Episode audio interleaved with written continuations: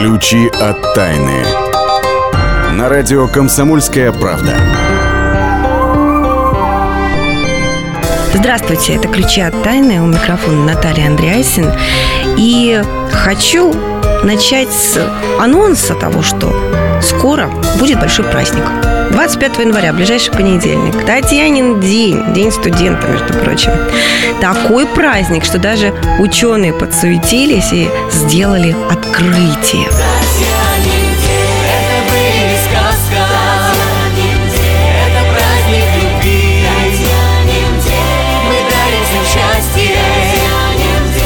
Всем счастье, поется в этой песне, которую вы только что слушали. Ну, не знаю, как насчет счастья, но надежду мы вам точно сейчас подарим. Мы – это я и э, мой сведущий, заведующий отделом науки комсомольской правды Ярослав Карабатов. Слава, привет. Здравствуйте. Ну, собственно, мы хотели поговорить о том, что американские исследователи из Государственного университета Метрополита в Денвере выяснили, что привлекательные студентки получают более высокие оценки по сравнению с менее привлекательными. Вроде как звучит очень прекрасно, да, так положительно, так жизнеутверждающе. С другой стороны, если вдуматься, Слав, ну а что такого в этом ну, открытии? если привлекательная внешность, то это, конечно, да, звучит э, жизнеутверждающе. Ну и что такого, да? Ты пришел на экзамен, похлопал глазками, тебе оценку повыше поставили. В чем исследование, в чем суть э, присутствия ученых в этом открытии? Ну, присутствие ученых э, в том, что ну, они хотят выяснить вообще, насколько объективно оцениваются знания. Вот сейчас идет большая реформа в образовании. Вот последние десятилетия, допустим, вот э, введена новая форма тестирования, это э, там, единый государственный экзамен. Да? А вот. Все это связано с тем, чтобы наиболее а, объективно оценивать знания э, школьников, студентов, там, кого угодно. Вот. И, ну, мы знаем это выражение, да, что оценки ставят за красивые глаза. Вот частенько вот мы его да, используем. Ну, могут ли за красивые глаза ставить оценки? Вот американцы действительно тем озаботились. Огромное исследование было проведено. А в выборку в фокус-группу попали 6777 студентов, которые учились вот как раз в этом институте э, э, Денвера э, совсем недавно, с 2006 по 2011 год. А вот. Значит, всех этих студентках, студенток решили рассортировать по трем группам. Значит, ну, красавицы, а, так сказать, представительницы среднего класса, в общем, и тем, с кому вот э, с внеш... ну, кто не прекрасен, может быть, наружно, но в душе красив наверняка. Ах, Слава, да, ну, настоящий джентльмен. Вот. Значит, э, самое интересное, что э, очень сложно было найти ну, критерий определение, э, потому что ну, э, внешность девушки – дело вкуса. Поэтому очень большие усилия ученые потратили на то, чтобы собрать вот суд присяжных, так сказать. Да, вот помнишь там историю древнегреческую с Парисом, да, когда вот к нему обратились да, да, да. три богини, и он должен был решить, значит, кто из них более прекрасна. Вот. Ну, из-за этого Троянская война началась. как вот. помним, да. Помню вот эти вот последствия. Здесь все миролюбиво да, закончилось. миролюбиво. Да, распределили их на три группы. И... А, распределили на три группы, и выяснилось, оказывается, что а, вот там большой объем а, массив данных, потому что оценивалось 168 а, тысяч 0,92 оценки, которые девушки получили. Угу. Их распределили по трем группам, и выяснилось, оказывается, что да, а, действительно, девушки, которые считают, считаются э, привлекательными, получают ну, в среднем где-то 0,7 балла больше, чем вот девушки, ну, так сказать, Ну, так почему, собственно говоря? Понятно, что Значит, они смотри, получают. А, а, два объяснения. Вот. Два объяснения. Значит, э, первое, что... Им подыгрывают им подыгрывают, да. Ну, э, приходит девушка на экзамен, и она вот, ну, такая же, как вот другая девушка, э, вот, но профессор смотрит и говорит, ну, давай-ка ей больше поставлю, потому что она мне просто нравится, да? Угу. Вот. И есть другое а, объяснение. Это вот, ну, как бы первое на поверхности лежит, что в ходе обучения преподавателю интереснее общаться и э, объяснять что-то девушки приятной во всех отношениниях, э, с приятной внешностью. Вот. Нежели а не чувственной, не дурнушкам, мытой, не Да, они как бы, ну, чисто вот э, как-то на подсознательном уровне меньше обращают внимание. И, соответственно, красивые девушки им больше объясняют, их чаще спрашивают, и они а, учатся то есть им лучше. больше внимания уделяют. Да, им уделяют больше внимания, и они на, на экзамен уже приходят более подготовленными. Почему э, они все-таки пришли к этому выводу? Дело в том, что они сравнивали э, вот это исследование с другим. Когда э, в выборку входили студентки, обучающиеся на онлайн э, через интернет. То есть э, они обучаются в том же университете, но преподаватель их не видит, потому что идет онлайн обучение в так, интернете, так. и они, ну, заочное обучение. Это такие вот дистанционные курсы. Ну, дистанционное обучение. Ты можешь жить, условно говоря, там э, во Владивостоке, а обучаться в университете в Калининграде, потому что все общение идет по интернету, тебе дают задания. И преподаватель не знает, преподаватель как ты просто не выглядишь. знает, как ты выглядишь. Так. Вот, и вот, э, значит, там тоже поделили девушек, красавиц, э, значит, э, средний класс и, ну, так скажем, с проблемным фасадом. Вот. И выяснилось, что вот тут абсолютно никакой разницы нет. Абсолютно одинаковые оценки получают, что такие, что такие, что сякие. Значит, вот личный контакт действительно имеет большое значение. Это правда, да, потому, поэтому мы не будем упираться в виртуальность нашу, которая вот так вот популярна, это соцсети и так далее. Помним о том, что личный контакт это очень важно, Ну да, особенно, да, товарищи Покраситься студенты. и привести себя в порядок перед походом в университет, ну, это святое дело. А мы хотели про еще одно открытие, кстати, в тему рассказать. А, Очень коротко про то, что а, выяснилась разница в мозге между мозгом злых людей и добрых людей. То есть ученые тоже Ну да, это старая история, потому США что выяснили. Потому что, да, ну, как бы отличие. изначально думал, э, думали э, обыватели, что вот, ну, как отличить умного от дурака? Ну, у умного большая голова, а, ум- а а у дурака не, ну, маленькая. Вот. Выяснилось, что размер мозга на э, интеллект ни- ни- ну, вообще никак не влияет. Размер не имеет Да. значения. А вот на агрессивность влияет. А, потому Так. что, ну, видимо, вот а, объем мозга, там, а, активность нейронов и так далее, и так далее. И вот 200, ч- 200 добровольцев проходили исследования э, э, ну, а, с, с помощью магнитно-резонансной томографии. Вот. И, и действительно вот это предположение подтвердилось. Да, а, люди с большой головой, вот Николай Валуев, допустим, вот они добрые такие, несмотря на то, что они огромные, да, вот он русский богатырь. А в душе-то он добрейший души человек. А вот люди с маленьким, э, с маленькой головой, вот к ним будьте, приглядывайтесь внимательно. От них можно ждать чего угодно. Я надеюсь, вы записали наши полезные советы. Мы сейчас прервемся ненадолго, чтобы вернуться в эту студию через несколько минут и отправиться с вами по местам силы. На этот раз поедем в Челябинскую область на остров Веры. А что мы там обнаружим, будет пускай для вас сюрпризом. Ждите несколько минут. Не переключайтесь. Ключи от тайны. И сошлись они в чистом поле, и начали они биться. Каждый за свою правду. И не было в той битве ни правых, ни виноватых. Звон стали. Крики поверженных. Самый беспощадный проект радио «Комсомольская правда». Радио «Рубка». Столкновение взглядов, убеждений и принципов. У гостей в студии всегда полярные мнения. Слушатели участвуют и голосуют. Нам есть о чем поспорить. Остро, жестко, жестоко. Программу «Радио Рубка» слушайте на радио «Комсомольская правда». Каждую среду в 18.05 по московскому времени. Ключи от тайны. На радио «Комсомольская правда». Здравствуйте, это «Ключи от тайны». Мы продолжаем, как и обещала, путешествие в места силы. Места силы. Как обычно в этой части программы, на этот раз решили ехать на остров Веры в Челябинской области. Какое название? Шикарное. Остров Веры. Смысл будет двойным, но об этом нам расскажет исследовательница мест силы, наш специальный эксперт Ксения Кулесова, которая с нами уже на связи. Ксения, здравствуйте. Здравствуйте, Наталья, здравствуйте, радиослушатели. Но на самом деле остров Веры находится на чудесном озере Тургаяк Челябинской области. И это озеро само по себе тоже является легендарным, потому что считается, что озеру более 15 миллионов лет. Его называют младшим братом Байкала. А, с ним тоже связана интересная история о, том, о прекрасном юноше Туре, девушке Гаяк, которые а, любили друг друга. А, Тур принес а, с Байкала воды девушке Гаяк, которая умылась этой водой и стала видеть. И так появилось озеро Тур-Гаяк. А капли вот там оброненные вот, э, из озера Байкала, вот они, они как раз образовали такой вот. И вот а, на этом озере появился замечательный остров Веры.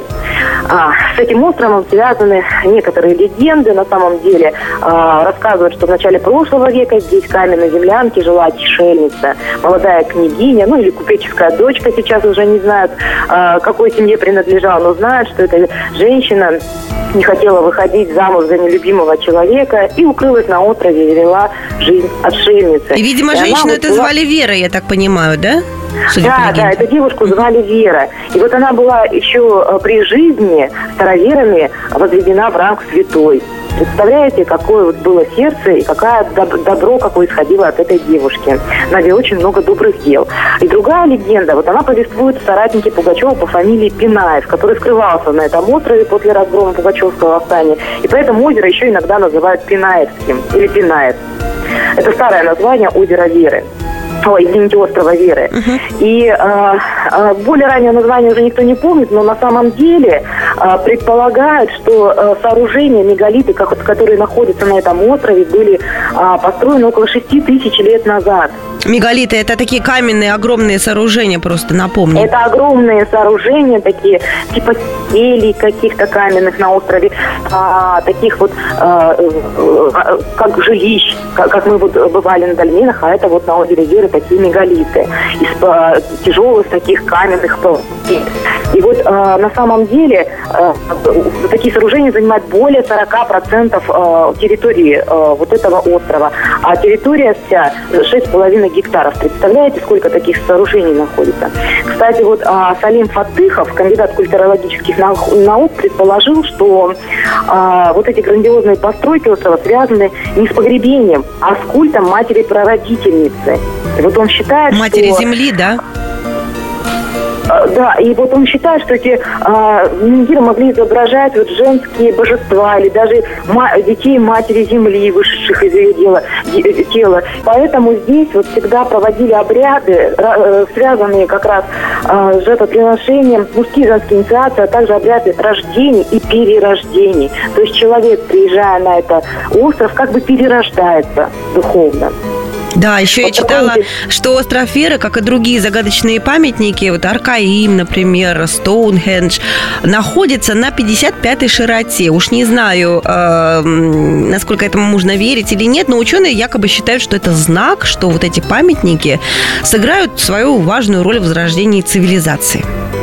Да, а если еще э, учесть, что остров находится на стыке двух континентов Европы и Азии, как бы на шве, пропускающем дыхание Земли. Представляете, какую силу этот остров имеет?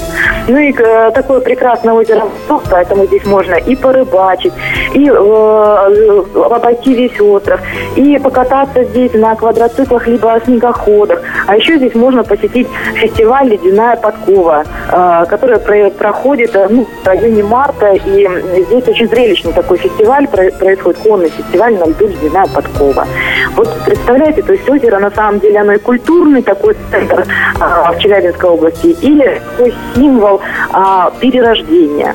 Человека. Здорово, здорово. Спасибо большое за такое новое интересное место. Я думаю, что слушатели э, найдутся те, кто захочет туда отправиться. Не виртуальное путешествие. А мы подходим к нашей новой рубрике «Бабушкин оберег». Бабушкин оберег. Сегодня мы договаривались с вами учиться правильно вешать подкову. Только нужно сначала понять вообще, откуда эта традиция или примета к нам пришла. На самом деле, вот вы обратите внимание, Наталья, что сейчас подкова висит практически в каждом помещении, правда? Был, издавна же подкова считалась таким сильным талисманом на счастье, и по народному поверью приносила в дом богатство и успех. А действительно, откуда это взялось? Вот, вот, Но на самом деле, впервые вера в чудодейственные свойства подковы, она возникла в Древнем Египте. Ну, считается, что а, фараоны а, колесницы фараонов запрягали и э, лошадей, у которых были золотые подковы. И вот если вдруг а, где-то там а, на дороге найти такую золотую подкову, оторвавшуюся от копыта лошади, можно было фактически обогатиться, потому что это настолько была ценная находка. И, конечно же, по поверье, что найти подкову на дороге, это обязательно к богатству и к счастью. Вот, поэтому а, такие поверья еще, поскольку подкова сама она была с таким полумесяцем, то еще связана а, вот с небом и вообще считалась вот э, таким небесным подарком подкова.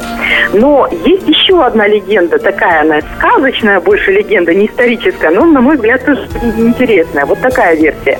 Значит, был некий кузнец Сунтан, и однажды в кузнице появился черт, принявший облик коня, и обратился к святому Дунстану, чтобы тот подковал ему копыта.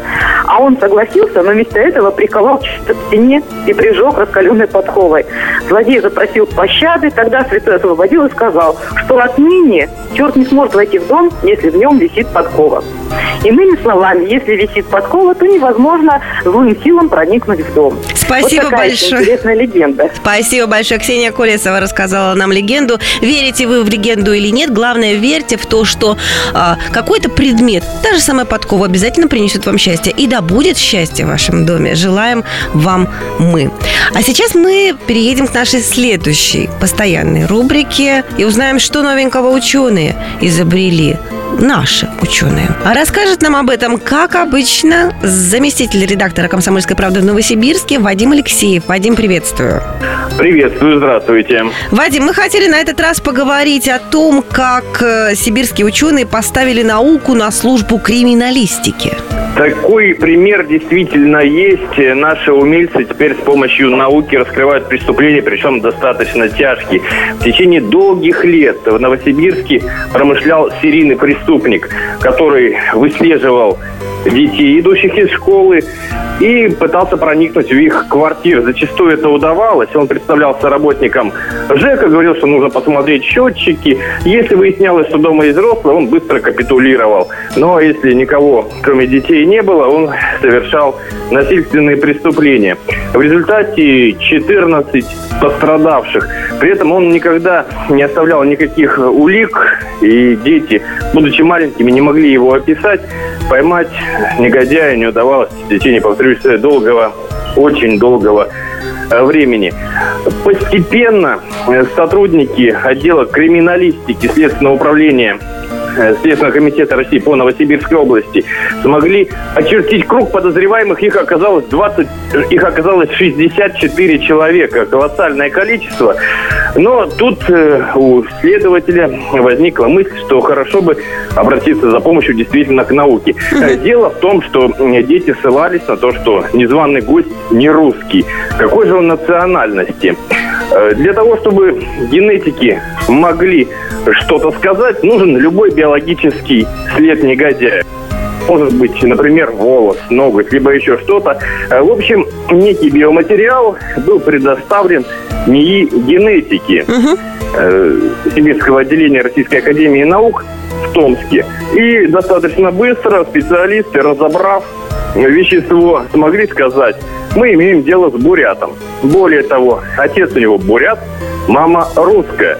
Но и это не все, э, поскольку в каждой национальности смешано много кровей, подвидов, скажем так. Э, ученые смогли даже определить два предположительных района Бурятии, откуда родом, они были уверены, преступник. И в, в итоге его нашли благодаря такой вот деталь, детализации. И да, благодаря такой детализации удалось установить конкретную одну персону из 64.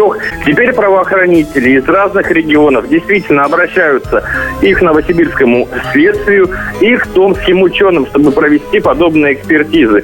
Э, сотрудники органов говорят, что это помогает, э, например, э, определить национальность, ну и более тонкую, скажем так, принадлежность э, людей, например, умерших и неустановленных, когда приходится восстанавливать что-то по частицам останков. Большое А, спасибо. да. Вадим Алексеев вместе с учеными стоит на страже э, закона, и теперь уж точно преступники никуда не денутся от стражи порядка. Я, по крайней мере, на это надеюсь вместе с вами. Мы прервемся ненадолго сейчас для того, чтобы вернуться в эту студию через несколько минут и узнать совершенно потрясающих свойствах кофе. Ключи от тайны. Полная картина происходящего у вас в кармане. Установите на свой смартфон приложение «Радио Комсомольская правда». Слушайте в любой точке мира. Актуальные новости, эксклюзивные интервью, профессиональные комментарии. Удобное приложение для важной информации. Доступны версии для iOS и Android. Радио «Комсомольская правда». В вашем мобильном.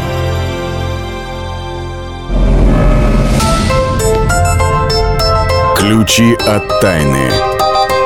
На радио «Комсомольская правда». Итак, это ключи от тайны. У микрофона Наталья Андреасин. Ключи будем подбирать к тайне кофе. Любите ли вы кофе так, как люблю его я? Любите?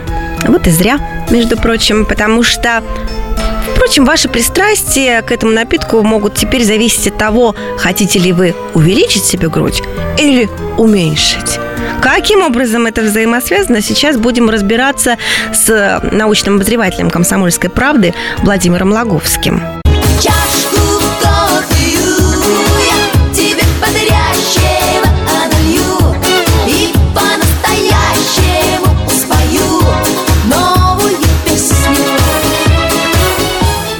Вот, собственно говоря, всегда мы думали, что кофе это такой бодрящий, как вот в этой песне Мария Хлебникова поет. А на самом деле он, оказывается, заставляет грудь как-то изменяться в размерах. Владимир Логовский, еще раз. Здравствуйте. Ну, давайте уже, проливайте А, кофе, воду, свет. Дело все дело. в том, что кофе это такой многообразный, как выясняется, напиток, и он э, у него совершенно разнообразные способы воздействия на человеческий организм, как выяснилось, совершенно разные способы воздействия на женский и на мужской организм. То есть на женщину он действует иначе, чем на мужчин. Более того, ученые, что не год, то вскрывают все новые и новые особенности этого удивительного напитка, который, как я помню, когда был маленький, видел огромнейшие плакаты на, ну, вдоль дорог, как сейчас рекламные щиты стояли. Почему-то советская власть внедряла советскому народу любовь к кофе. Было такой лозунг. Э, тот, кто чашка кофе по утрам, жизнь продлит надолго вам. Я этот лозунг запомнил на всю жизнь. А сейчас На- будете на всю его опровергать или-. Нет, не опровергать, просто дополнять. Так вот, Давайте. э, последнее, последнее открытие. Давайте с женщин начнем. Последнее открытие в области кофе. А, Его сделала а, некто Хелена Эрнстрём, это онколог, шведка из университета Лунда. Она а, м, провела эксперименты, в которых участвовали где-то 300 женщин. Каждый день они выпивали по 2-3 чашечки кофе. Э, Спустя какое-то время а, вот эта самая Хелена измеряла им бюсты этим женщинам и сравнивала с тем, что у этих женщин было до эксперимента. Так вот, оказалось, что грудь большинства женщин уменьшилась, словно бы сдулась у некоторых аж на 17%. Из чего, Ничего себе. из чего это самое Хелена сделала вывод, что, в общем-то, злоупотреблять кофе женщинам, а- особенно у которых и так-то грудь маленькая, например, уже, уже не, э, не стоит. Но в этом есть и положительный момент. Грудь уменьшается, а вместе с ним, а вместе с этим уменьшается и риск э, приобрести какое-нибудь, ну, скажем, вот онкологическое, неприятное онкологическое В заболевание. груди именно. В груди. А, то есть чем меньше грудь, тем меньше шансов И ей это с кофе связано. бяку какую-нибудь подцепить. Да, то есть, ну, будешь пить кофе, и, как правило, значит, грудь, значит, уменьшится у женщины, вместе с, с ним упадет риск э, заработать этот самый рак груди. Вот такое скажет, да ну какая ерунда, не может такого быть. Ну, Нам на сайт пишут, да у общем, меня да. пятый номер, я 10 лет кофе пью, не переставая, и ничего, как был пятый, так и остался. Но она же говорит, не, у, не у всех женщин есть, э, в любом, в любом случае есть исключения. Но куда интереснее, это кофе действует на мужчин. Замерли в ожидании, Володя. И вот это кто у нас установил? Американские медики из университета Техаса. Экспериментов они не проводили, они просто воспользовались данными, которые имелись у них на примерно м, 4000 мужчин старше 20 лет, которые были получены в ходе национального обследования этих самых мужчин. Это такой, значит, опросник, который заполняют э, вот эти самые мужчины, заполняли, заполняли, а эти все изучили. И, и выяснилось в процессе вот этого эм, изучения результатов вот этих самых обследований, что Среди тех мужчин, которые выпивали по 2-3 чашки кофе в день, это те самые 2-3 чашки, которые так эм, не совсем приятно действуют на женщин. Так вот, среди тех на 42% меньше страдающих от так называемой эректильной дисфункции. Говорю, Это Переведите жуткий- на русский, да? Это жуткий недуг, который поражает, иной раз поражает мужчин, Людей, стремящихся долго-долго женаты. стремящихся вступить э, в половую связь с, с какой-нибудь женщиной. Вот м, стремится, стремится, вот эректильная дисфункция. Вот. И как-то не получается, значит, вступить. Так вот, две-три чашки кофе в день, значит, и вероятность того, что вас это не Все будет хорошо. один к двум, да. Перевожу я на русский язык, Все, да. все будет хорошо. Чем объясняется укрепляющий эффект? А вот женщины думают, что милому приготовить, чем его удивить. Чашка кофе ее. Чашка- Но, опять же, не надо злоупотреблять. Уже 4-6 чашек кофе снижают риск половой слабости лишь на 39%. Да, снижают. Ну, то есть, 2-3 чашки в день – это оптимум. Ну, 2, наверное, это оптимум. В чем? А, за счет чего достигающий, достигается укрепляющий эффект? За счет того, что кофеин расслабляет гладкую мускулатуру и улучшает кровообращение в сосудах, что обеспечивает приток крови куда надо. То есть действие кофеина, который содержится в кофе, ну, естественно, продукты, какие-то там таблетки, вот, оно сродни чем-то действию вот этой самой Виагры, э, который так, в общем-то, хорошо действует, благотворно. Хорошо, если действует это совмещается в человеке, знаете, в каком смысле? Есть же люди, которых кофе бодрит. Ну, вот человек просыпается благодаря ему. А есть люди, которые выпивают кофе и, наоборот, на боковую и тут же моментально засыпают. Есть такие, это я такой. Вот, но могу продержаться, знаешь ли, побороться как-то. Вот, если, особенно если чай выпью. На меня, на меня чай э, действует возбуждающе. Ну, кому это интересно? А вот смотри, как интересно еще действует кофе, опять же, на, на женщин. Э, непосредственно с женщинами ученые экспериментов не проводили, но проводили э, эксперименты с самками наверное. крыс. Кто это был? Это ученые из Юго-Западного университета. Американцы. Опять же, поили крыс кофе. И выяснилось, что испив кофе, то есть получив какую-то дозу кофеина, э, крысы как-то, самки крыс проявляли, проявляли большее стремление э, вступить половые отношения с близлежащими, стоящими там самцами.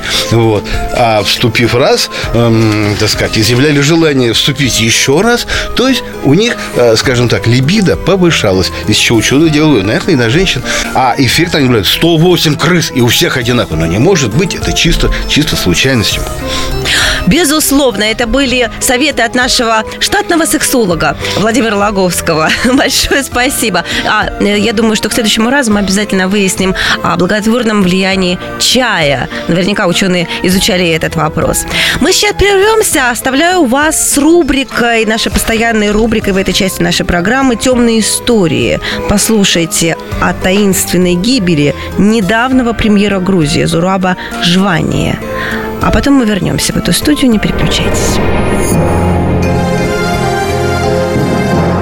Темные истории. На радио «Комсомольская правда». 3 февраля 2005 года премьер-министр Грузии Зураб Жвания вошел в квартиру на Сабурталинской улице в Тбилиси. Вскоре туда пришел и его друг Рауль Юсупов, заместитель уполномоченного президента Грузии в крае Квемо-Картли. Жвания на несколько часов отпустил охрану. В три часа ночи не дозвонившись до своего шефа, обеспокоенные телохранители сломали решетку на окнах квартиры, чтобы проникнуть внутрь. В комнатах чувствовался запах газа. Жвания и Юсупов были мертвы. Согласно официальной версии, озвученной почти сразу, высокопоставленные чиновники отравились угарным газом, но многие считают, что они были убиты, причем из огнестрельного оружия. Через пять дней президент Грузии Михаил Саакашвили, выступая на международной конференции, сказал «В связи с убийством Жвании», но тут же поправился «В связи со смертью Жвании». А может быть, Саакашвили знал, о чем говорит – ведь журналист Фридан Дочия открытым текстом написал, что в убийстве Жвания виновен высокопоставленный чиновник из окружения президента. Сначала он выпустил пулю в спину премьера, а затем сделал контрольный выстрел. Причиной стала ссора из-за дележа денег, вырученных от продажи грузинского морского пароходства. Кстати, брат Зураба Жвании рассказал журналистам, что в квартире не обнаружили никаких отпечатков пальцев погибших. Как объявили следователи, трагедия произошла из-за неисправности газовой отопительной печи. Правда, хозяин квартиры уверял, что печь работала как часы. Отец Рауля Юсупова, в свою очередь, был категоричен. Его сын никогда не снимал эту жилплощадь, а жил со своей семьей в другом районе Тбилиси. Возможно, он хотел пресечь слухи о том, что между Зурабом и Раулем была настоящая мужская дружба. Естественно, в кавычках. Темные истории.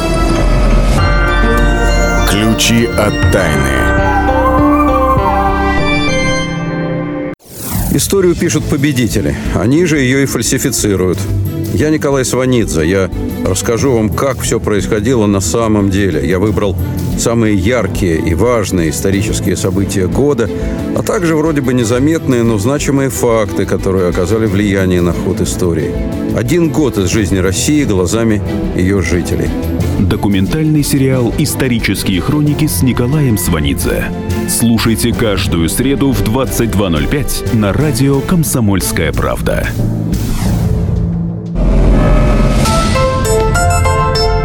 Ключи от тайны.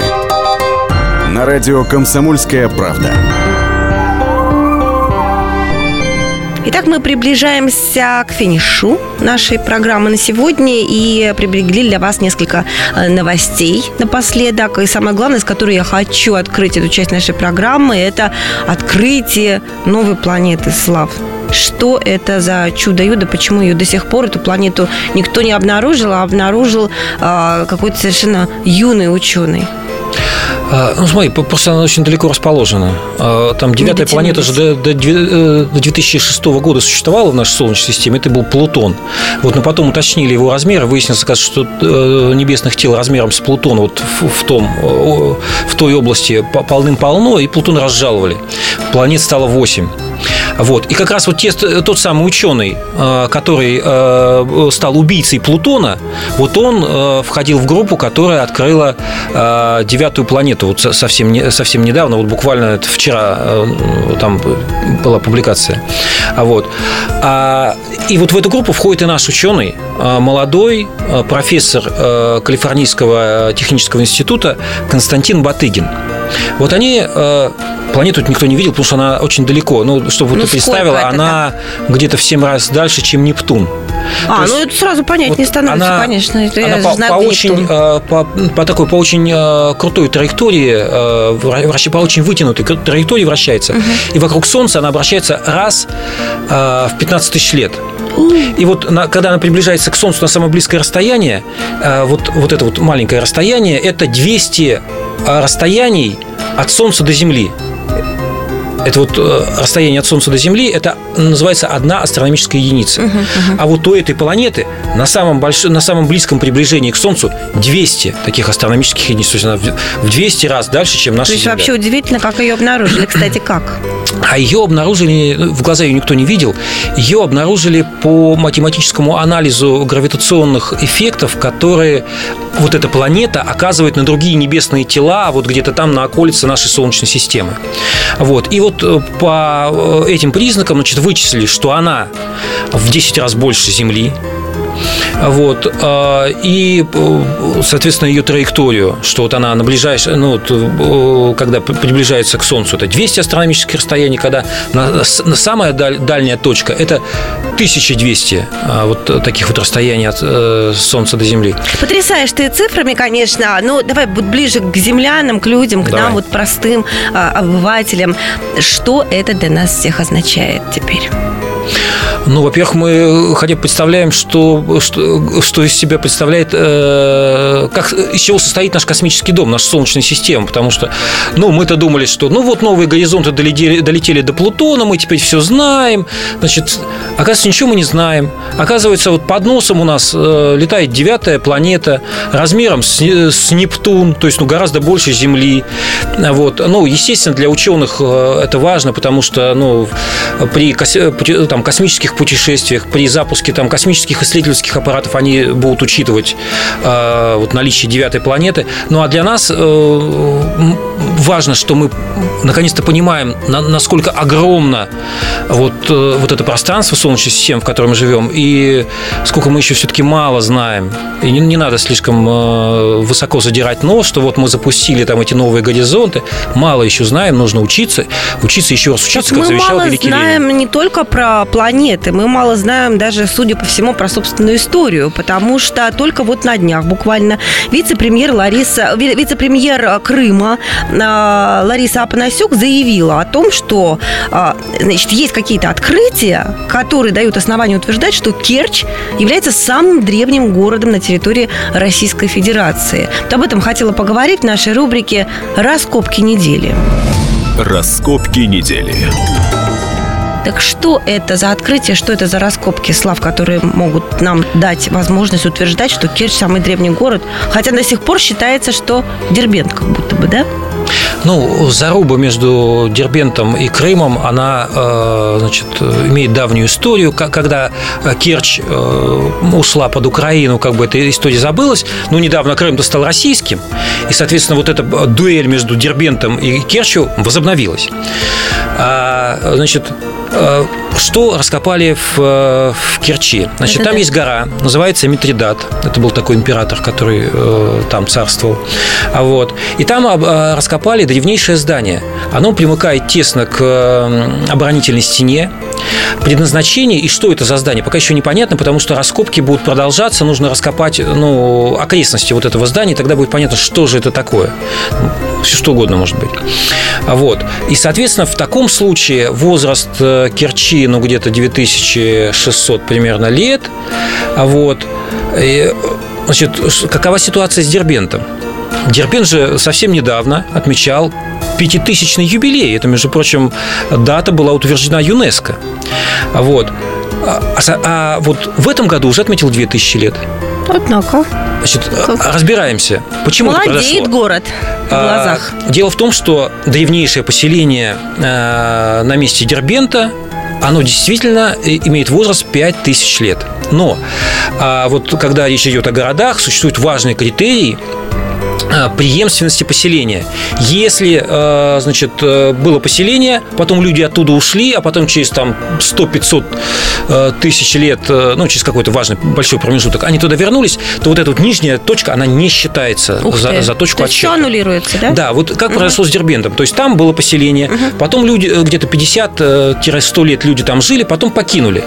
И вернулись уже где-то, ну, ну вот дербенцы тоже спорят. Говорят, нет, мы можем доказать, что Дербенту 2700 лет, на, на 100 лет больше, чем Керчи. А Вот. Ученые пока говорят, ну, мы пока еще не получили доказательств, вам 2000 лет. И вот сейчас идет э, между Керчью и Дербентом очень мощная заруба. И вот э, те находки, которые нашли на горе Митридат, это вот весомое доказательство, весомый аргумент, э, так сказать, в пользу приоритета Керчи. Ну, посмотрим, чем ответит Дербент. Ха, будем ждать с нетерпением. Ну, естественно, будем читать по публикации на сайте комсом- э, комсомолки в разделе «Наука», я напоминаю, наш прекрасный раздел. Слушай, а можно напоследок такую уже новость, знаешь, такую легкую, облегченную, приоблегченную, да, от меня? Посмотри на свою руку, у тебя есть буква «М». «М». «М». Медведь. Ну, у на ладони скорее- читается? скорее это правая или левая? Любая подходит. Ну, на у какой меня прочитаешь? скорее L. Эл. Насчет Эл ничего не знаю. А вот э, ученые э, Института науки и технологий Манчестерского университета Великобритании выступили с сенсационным, как они утверждают, заявлением. Причем говорят, что это, это, это не хиромантия, это совершенно другая наука, называется дерматоглифика, и, которая предполагает значит, на изучение чего-то там по руке, а, по кожным рисункам на руке. И вот они выяснили, что если у человека есть буква М, читается на руке, неважно, на левой или на правой, То он молодец. Конечно, он молодец. Интуиция у этого человека очень-очень А. сильно развита, не просто так, да. И причем а, предпри- предпринимательская жилка особенно хороша. Черт. Ну, вот, ну все, да, у тебя с буквой Л потом с твоей разберемся, а вот те, кто нашел у себя буковку М, те могут быть счастливы, я считаю. Причем говорят, что такие символы были на руках у величайших пророков и исторических лидеров прошлого. Па-ба-бам! Мы будем считаю- ждать исследования про букву L. Я вот очень сильно хочу. Надеюсь, что ученые все-таки родят что-то такое. Ну, у нас есть Ну, неделя обидно, до да? следующей Ничего не сделал, только в студию вошел. Ты, у тебя, говорит, ни интуиции, ни, ни- ни денежных перспектив. У нас есть целая неделя для того, чтобы выяснить, чем прекрасные люди, у которых рисуется буква «Л», читается точнее на руке. А, а сейчас нам нужно закругляться, и будем закругляться, как всегда, музыкой, да?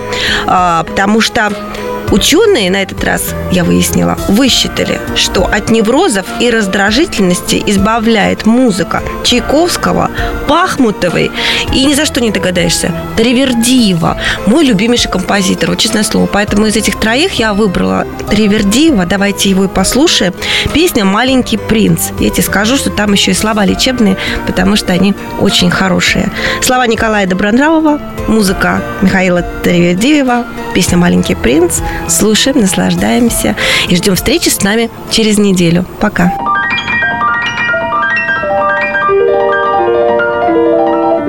Кто тебя выдумал, звездная страна? Снится мне издавна, снится мне она.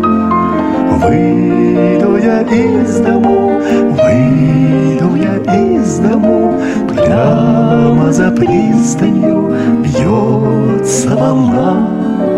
Ветреным вечером смолкнут крики птиц. Звездный замечу я свет из-под ресниц.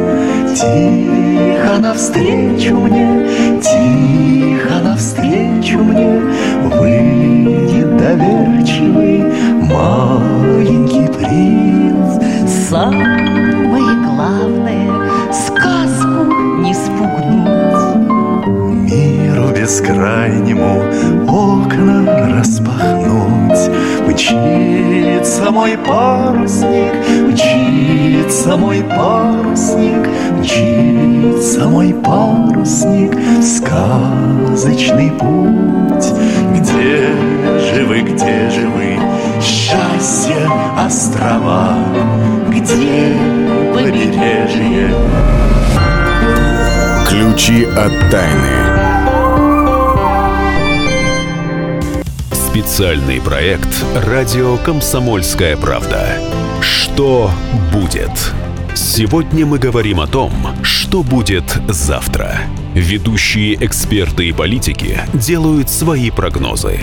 В эфире Владимир Сунгоркин и Александр Яковлев. Программу «Что будет?» слушайте каждую среду в 19.05 по московскому времени.